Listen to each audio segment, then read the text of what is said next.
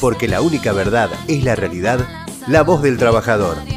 El futuro de nuestra familia defendamos cada día. Bienvenido, eh, Guido. ¿Cómo estás, Guido Mejia, secretario general de Maleteros? Grande compañero, un luchador. Muchas Nuestro gracias. mejor reconocimiento y súper contentos de tenerte hoy acá. Muchísimas gracias. Menos mal que no tengo que tomar un barco si no me caigo al agua. Terrible, ¿no? No, no, había algo que no te habíamos dicho. Che, cortaron el puente y tenés- te- tuviste que dar 1800 vueltas, ¿no? Y encima que yo soy del campo, me costó. No, Gracias, no, gracias no, por la invitación. No, por favor, Diego, para nosotros es un honor. Quiero contarles y a toda los- nuestra audiencia, a nuestros compañeros televidentes, a los que nos siguen en el programa, en todas las redes, estamos en La Voz del Trabajador y salimos los jueves 18 a 20. Y claro, con un gran invitado como es Diego Mejía, que es el secretario general nada más y nada menos del Sindicato de Maleteros. Pero acá hay una lucha, acá hay un trabajo, acá hay una realidad que tiene que ver con un trabajo que Diego viene desempeñando desde hace mucho tiempo, el no reconocimiento de los trabajadores maleteros. Eh, nosotros es la segunda vez que lo tenemos acá en casa. Esta es más su casa, ¿no? Eh, tuvieron elecciones hace muy poquito y, y vamos a entrar de lleno. ¿Cómo viviste estas elecciones, Diego?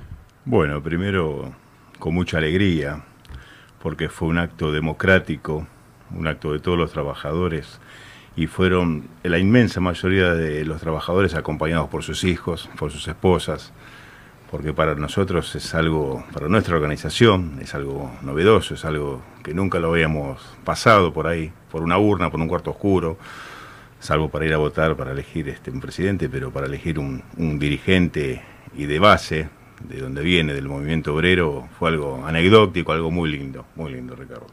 La verdad que contento, yo contento porque bueno, se fueron destrabando, eh, destrabando, a ver, se fueron empujando las puertas, porque esa es la realidad, eh, se fueron empujando esas puertas para poder llegar a lo que es, ¿no? Eh, poder normalizar este gremio, poderle dar forma y teniendo tantos trabajadores a lo largo y a lo ancho del país. Porque cada terminal, cada terminal tiene sus maleteros, ¿no? Y, y tiene los patrones, ¿no? Que a veces, como digo yo, del club de los llorones, eh, se niegan a reconocer, se niegan a reconocer a los trabajadores maleteros. Esto, esto marca una situación y marca un estar de los del sindicato de maleteros, Diego y todo su, su equipo, sus compañeros, sus dirigentes que lo acompañan, delegados a lo largo y a lo ancho de la Argentina. Esto eh, yo me tomo este, este tiempito para reflexionar y contarlo a la audiencia porque bueno, eh, muchos no saben y tienen que empezar. Hoy los maleteros están representados, señores. Es importante, ¿no? Sí, sí, la verdad que sí. Eh, nuestra actividad lo necesitaba, necesitaba la voz del trabajador en las terminales para empezar a decirle al empleador, acá estamos, somos sindicato, existimos, somos trabajadores, trabajamos para vos, para tu terminal. Este, muchos todavía, muchos empresarios no lo pueden creer, muchos empresarios hacen la vista gorda, miran hacia otro lado. El día viernes tuvimos un bloqueo en la terminal de Liniers porque el señor Antonio Arcos, un empresario muy grande, el cual tiene dos terminales, la de Liniers y la de la terminal de Neuquén, este, no nos quiere reconocer y bueno, eh, tuvimos un teoría floje, lo notificamos 15 días antes de que se iba a hacer el bloqueo, lo intimamos también mediante el Ministerio de Trabajo con, con denuncias, pero es esta clase de gente, esta clase de empresario, ¿no? Que sinceramente no les importa. Nosotros lo que venimos a hacer, eh, Ricardo, es eh, ordenar la actividad, una actividad que por décadas estuvo en negro, el empresario, el, el- el dueño de la terminal te veía, pero nunca te, te dijo, mirá, eh, al contrario, el, em- el mismo empresario nos sacaba a nosotros el diezmo para poder estar en la- su terminal y poder trabajar, poder desarrollar la tarea de maletero. Nosotros al finalizar la jornada, los compañeros de la terminal de Liniers teníamos que dejarle, se recaudaba 800 pesos, tenía que dejarle 150 pesos cada trabajador al gerente de la terminal, lo cual era un abuso, cu- cual eso era una incluso hasta una falta de respeto para el trabajador. Pero gracias a Dios nos estamos organizando, estamos organizados a nivel nacional, continuamos con, con las becas de estudio para los trabajadores. Queremos, quiero, el Consejo Directivo quiere que el trabajador maletero tenga su, su, primaria finalizada, poder empezar este ciclo secundario y también soñar con un terciario, ¿no? Como tenemos varios compañeros que están cursando las carreras terciarias, que para mí es un orgullo. Para mí, sinceramente, es un orgullo que hoy un trabajador maletero me diga, no, estoy en segundo año de Derecho, miércoles. Venía a la sala gremial y empezaba, empezaba a dar este. A mí me enorgullece. Me enorgullece, sí. me enorgullece muchísimo porque yo les, hasta los trato con un, con un respeto porque yo quiero y le digo, mirá, cualquier cosa que vos no llegue con el horario, habla con el delegado, fijate, arreglá, buscar la vuelta, pero yo prefiero que faltes tal vez o llegues tarde acá al trabajo, pero no a la facultad. Así que Exactamente. no, no, Guido, quédese tranquilo, porque incluso hasta el respeto que tienen que muchos este no, no me tutean.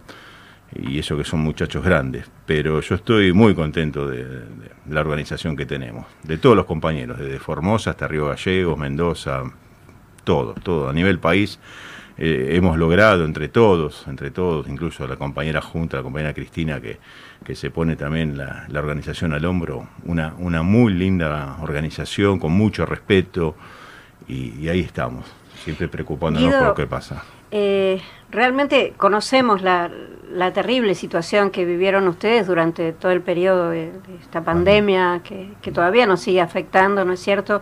Y el cese prácticamente de la actividad en muchos casos. Sin embargo, ustedes su- supieron superar esto, se sostuvieron unidos y hoy puede decirse que torcieron la historia, ¿no es cierto? Terminales como Liniers, Retiro 11, Mar del Plata, Mendoza, Rosario, Santa Fe, Treleu, Santiago del Estero, Córdoba, La Plata, entre otras terminales, se unieron en la pandemia con más fuerza, logrando que cada maletero y sus familias tuvieran acceso a la comida, ¿no es cierto? Bueno, eh, también las marchas al Ministerio de Trabajo. Hemos visto un trabajo muy profundo y muy comprometido. Eh, contanos alguna experiencia fuerte de la organización. Sí, eh, nosotros cuando comenzó la pandemia, que como, como usted bien dice, nos quedamos sin actividad, no podíamos trabajar en las terminales, las terminales estaban vacías. Y gracias al compañero Daniel Arroyo, al cual siempre se lo agradezco, incluso cuando nos vemos en un periodo cada una vez por mes, este, tuvo la, delicadeza y el interés de, de ayudar a todas las familias maleteras bajando alimentos en todas las terminales del país lo cual estamos muy agradecidos con Daniel. Eh, esos alimentos siguen, siguen todavía no hemos tenemos todavía relación con desarrollo social, incluso hoy le mandamos el próximo pedido para que abastezca a nuestras familias porque el trabajo en la terminal debido a la, a la alta inflación a veces con lo poco que se llevan los trabajadores se les hace difícil poder llenar la canasta básica. Entonces tenemos una ayuda y muy grande de desarrollo social, con los guardapolvos también la compañera Gabriela, que con la quien yo me manejo, con la compañera Carmen Flores, este, siempre están al, al tanto de lo que el trabajador maletero necesita y, y no nos hacen llegar, lo cual estamos muy Qué agradecidos. bueno. Eso significa un Estado presente ante una situación complicada y sobre todo con un gremio eh, que bueno, que en su mayoría, en su mayoría, antes que ahora se está normalizando, vos lo contaste, los trabajadores estaban en negro, era la propina, era lo que se da, y todavía eran eh, ninguneados, eran puestos eh, por estos gerentes, por los, por los dueños de las terminales, a quienes le decimos que vamos a estar donde tengamos que estar. Eh, vos sabés, Diego, que bueno, no sé, pero por acá nos quedan, tenemos un par de terminales de Vicente López a. Escobar, así que te vamos a acompañar sin ningún problema. Acá hay una de Talar, no sé cómo está la de Talar. Y ¿Cómo la del talar, eh, con el señor, con el gerente Caputo, lo estamos citando ya la tercera vez. Se presentó, se presentó una sola vez en el Ministerio de Trabajo de San Martín. Eh, la segunda acusó que tenía COVID. Vamos a darle un, un manto de. De credibilidad. Pero. Bueno, vas a tener a donde nos tengas que tener. Ya lo sé, O sea Ricardo, que en la puerta ahí voy a estar ya lo sé. y vamos a, a estar cuando tengamos que estar. Porque esto te significa un movimiento obrero eh, unido, junto, pero sobre todas las cosas en donde tiene que ser, en el reclamo, ¿no? Totalmente. Con los derechos de los trabajadores. Y en retiro, déjame decirte que estamos también negociando con, con el empresario Néstor Otero, un empresario que, bueno, le cuesta un poquitito este, abrir ¿no? la puerta, pero como decís vos, a poquito se la vamos corriendo nosotros, se la vamos corriendo y ya hemos logrado, nos tienen que dar en cualquier momento la, la sala gremial, que, no, que, que la hemos peleado con él y eh, va a estar en cualquier momento, hay que pintarla. Y bueno, Terminal Linier, eh, también seguimos las negociaciones. ¿Al Y final los recibió o no los recibió? Nos recibe la semana que viene. Vamos. Nos recibe la semana que viene y hoy estuvo el doctor Pablo Martino y el compañero Cristian Puso hablando con, con la gente de la Terminal de La Plata. Ahí tenemos 12 trabajadores maleteros que, bueno, me acaban de llamar, porque yo no fui por, justamente por, por la entrevista, que viene también muy bien la negociación con la Terminal de La Plata. Excelente. Un Sí, punto clave la plata, ¿no Sí, es cierto? sí, sí, sí, sí. Un punto clave y trabajadores con mucha antigüedad, del año 98 están. Compañero, ¿cuáles son las prioridades en la agenda del gremio? La prioridad es primero, bueno, registrar urgente la actividad, un recibo de sueldo, eh, que los compañeros se hagan entender con la prepaga que también hemos cerrado, con la prepaga World Salud. Eh, la presidenta de esa prepaga siempre nos ha ayudado, siempre nos ha, dado una mano. eh, cuando teníamos a un compañero lo mandábamos y no nos cobraba un solo peso. Se han hecho atender algunos compañeros eh, sin pagar nada, así que nobleza obliga, debemos este, cerrar el contrato con esa con esa gran compañera, porque aparte de ser empresaria es una es una compañera, es peronista. compañera. Sí, la compañera Marisa Pérez eh, y todo todo su equipo y, y bueno buscarle este, la sala gremial en cada terminal, que tenga una sala de descanso los compañeros, un lugar donde no pasen cuando hay lluvia que se mojen, que no pasen frío y por qué no ponerles un aire acondicionado, porque creo que tienen derecho a, no también este eh, estar con, con el calor agobiante que, que largan los motores, el asfalto caliente de la terminal, la brea caliente con el gasoil, eso provoca provoca mucho, mucho calor en el cuerpo, un dispenser de agua, eh, todo lo que, todos los derechos que, tenga el trabajador, por eso vamos. Eh, yo no me voy a quedar quieto, siempre digo, hasta que el último trabajador maletero de la última terminal, que es el Calafate, allá en el fondo, donde está el compañero Gonzalo, pobre, poniéndole el pecho a las balas, esté registrado. Así que Buenísimo. Eso es importante, ¿no? Que uno a veces no se da cuenta de, sobre todas las actividades. Está pidiendo el derecho, el derecho que tiene que haber en un lugar donde puedan tener su, algunos le dicen lockers ahora y otros cofres. Yo vengo del cofre. Claro. Viste cómo eh, nos- el norte fue muy influyente en esto, ¿no? Pero donde tener su, su guardarropa, donde tener poderse cambiar, donde el compañero necesita su vestuario, su lugar de descanso, como en diferentes actividades. Vos sabés que yo siempre lo cuento, ¿no? Eh, nosotros teníamos inclusive, pero nunca la tuvimos como especialidad maletero, sino que era eh, el peón, el peón de estación, que hacía de maletero, ¿no? Eh, y que muchas veces eh, cuando llegaban los trenes, vos imagínate en retiro, vos no sé si por ahí algunos se tienen que acordar, esos carretones que hay, que eran, eran eh, un carretón que mm, explicado así era como un triángulo con una rueda justo en el triángulo, entonces para donde se llevara se giraba y ahí cargaban las maletas y llegaba la gente que llegaba a retiro y que se iba a tomar el colectivo o se tomaba otra línea que iba para el interior, iban con esas maletas y eran los peones de estación en ese tiempo, ¿no? Eh, era el peón. O sea que nunca tuvimos cruzado ni vamos a estar cruzados, digamos, con él. Pero era ese, ese maletero que veía el encuentro, que veía la alegría y que veía la tristeza de despedirse. Esas anécdotas, ¿no? Sí. Eh, tan grandes, esa, es- ese, ese lugar, ¿no? Y que muchas veces también, al no ser registrados, porque pasa muchas veces que eh, por ahí los colectivos de larga distancia paran en cualquier lado y acceden gente que no es de la especialidad, que no es de la actividad y que vos los ves, yo me acuerdo antes acá en 197, antes de entrar a los paradores, que le decían paradores o terminales, eh, estaban estos chicos que a veces salían del baile y se enganchaban a abrirle y le manoteaban y vos lo veías al, al, al chofer que, que miraba, no sabía, buscaban la propina, pero también se daba para el manoteo o, o diferentes situaciones, ¿no? Bueno, hoy nosotros justamente, a raíz de lo que estás diciendo, porque muchas veces, eh, incluso ha pasado y pasa, bueno, en líneas no, en retiro tampoco, porque ya se conocen los compañeros y no dejan el ingreso a otro, a una persona a la cual no conozcan abrir la tapa de la bodega, lo cual es una responsabilidad muy grande. Pero muchas terminales del interior, Ricardo, vos veías un- una persona con la remera de Boca de River que te abría la tapa de la bodega y te daba el bolso, y vos no sabías si, si era maletero, si no era maletero. Por eso eh, hemos cerrado un, hemos cerrado un convenio con el Ministerio de Trabajo para realizar los cursos de capacitación para que cada trabajador maletero tenga su credencial con la foto, nombre, apellido.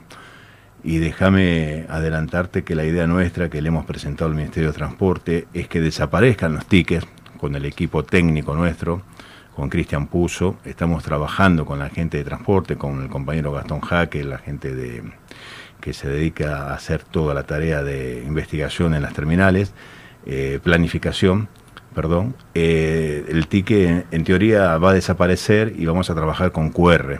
Es decir, si tu bolso se pierde, ya sabemos nosotros dónde está tu bolso. ¿Dónde está? Eh, porque muchas veces pasa que a veces se trae algo en el bolso y el pasajero no baja, pero ya sabemos en el ticket de quién es, de qué butaca está.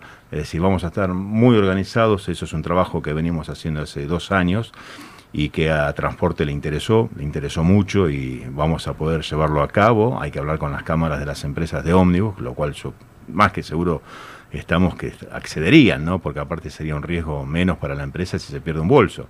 El, Claro. el, maletero con su teléfono, con el dispositivo, eh, le da el, el visto verde, el clean verde, y esa maleta ingresaría y después la despacharía el compañero de la terminal de Rosario.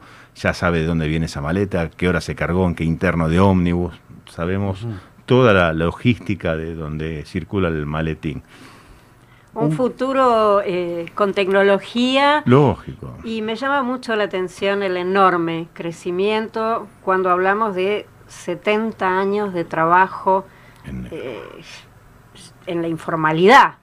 Entonces veo muy, muy buenas perspectivas y, y realmente quiero felicitarte además por estas elecciones que, que tuvieron un 89% de votantes, de afiliados votantes. Eso es impresionante, es un número eh, que pocas veces se logra, ¿no? sí, sí. Eh, así que bueno, desearte lo mejor y, y decirte que a donde haya un conflicto, por supuesto, la voz del trabajador te va a acompañar, te lo dijo Ricardo, te lo digo yo, el canal, y, por supuesto, porque son un ejemplo, además, para muchos trabajadores que hoy siguen en la informalidad, eh, que se puede. Sí, y déjame decirte que vamos, eh, vamos por, por más, vamos por para que el trabajador maletero sea jerarquizado y, ordenar nuestra actividad, que viene desordenada, seguir los diálogos con los empresarios, los quienes estamos muy agradecidos porque son quienes nos abren la puerta, nos escuchan, este, y hacerle entender que el trabajador maletero existe. Y déjame agradecerle a nuestro apoderado, nuestro abogado, el doctor Juan Manuel Borrás, que la viene luchando conjuntamente con, con nosotros hace varios años. Mirá vos. Vos lo Y dijiste algo. Sí, eh, no, porque estamos por. el- nos queda media hora, así que estamos ahí pidiendo, ya me están pidiendo, sí, seguramente un intervalo. Eh, vos sabés que yo me quedó algo antes de ir al, al primer corte. eh, que, que, que me quedó rondando, ¿no? Sobre todo el tema del empresario. Hay empresarios, y yo recién dije, bueno, hablé de los empresarios sorones. Eh, esto quiere decir que hay empresarios que abren la puerta y que hay negociación y que se pueden y que hay diálogo. Esto Sí. está bueno hablar con nuestros compañeros que sepan, porque también hay empresarios que no entran en el diálogo, prefieren tener todos en negro y seguramente eh, no colaborar con algo que es para organizar, para, mm, para no solamente organizar la actividad, sino para darle un curso, fíjate vos lo que es, de colaborar, de poder salir eh, con un cuidado en todo lo que tiene que ver con la maleta, ¿no? Con el trabajador y con la formalidad, ¿no? Sí, hay varios empresarios, como el caso de Rodrigo Zacarías de la terminal de Puente La Noria y de Néstor Otero incluso, que yo dije, uy, cuando los abogados decían, Guido, prepárate, cómo vamos a entrarle a la negociación, cómo vamos a hacer, y yo ya me hacía cruces porque imagínate que sentarte con Néstor Otero, que es el número uno de las terminales, quien tiene 10 terminales a nivel país, que lo, nos vamos a sentar casi todos los días con Néstor Otero. Eh, fue uno de los pocos empresarios que nos entendió, también es compañero, yo creo que eso es lo que lo hace también al empresario, cuando es un empresario peronista, lo hace un poquitito más humano, Por supuesto. gracias a Dios. Y, supo entender, Néstor, eh, tuvimos, este, creo que llamamos por la reunión número 14, 15 que tenemos, y bueno, eh, en cualquier momento podemos dar la gran noticia de que el retiro va a estar registrado también. Qué grande, qué, Qué grande. Eso es importante, ya una terminal cabecera teniendo en cuenta que uno de los empresarios que suma la causa, digamos, a una cámara y que debe ser también eh, uno de los más poderosos, ¿no? Que abra la puerta y diga, bueno, vamos a charlar, vamos a, vamos a normalizar, qué importante, ¿no? Con nosotros Diego Mejia, agradecido, Diego, vos sabés que como dijo mi compañera, mi copper, María Van Loy, esta es tu casa, nosotros estamos yéndonos a una pequeña pausa, agradecido por la visita, Diego Mejia, acá en nuestro canal, Canal 5, en la imagen de Zona Norte que está llegando y te cuento, nos vamos a un corte con 486 compartidos, explotó por todos lados, eso es importante, nos sigue, los compañeros nos siguen, los compañeros nos acompañan y sobre todo comparten, ¿no? Que es importante compartir la lucha de los trabajadores. Gracias Diego. No, por favor, gracias a todos ustedes y a la gente que nos está escuchando y disculpen la demora por haber llegado tarde. No, Por favor, por favor, un por orgullo tenerte en el programa y un orgullo compartir tu experiencia, tu, tu trabajo en la organización. Eh, sos una esperanza para muchos trabajadores. Muchas gracias. Pequeño Diego, corte, nomás. Muchísimas gracias. Seguimos en un ratito. Porque la única verdad es la realidad, la voz del trabajador.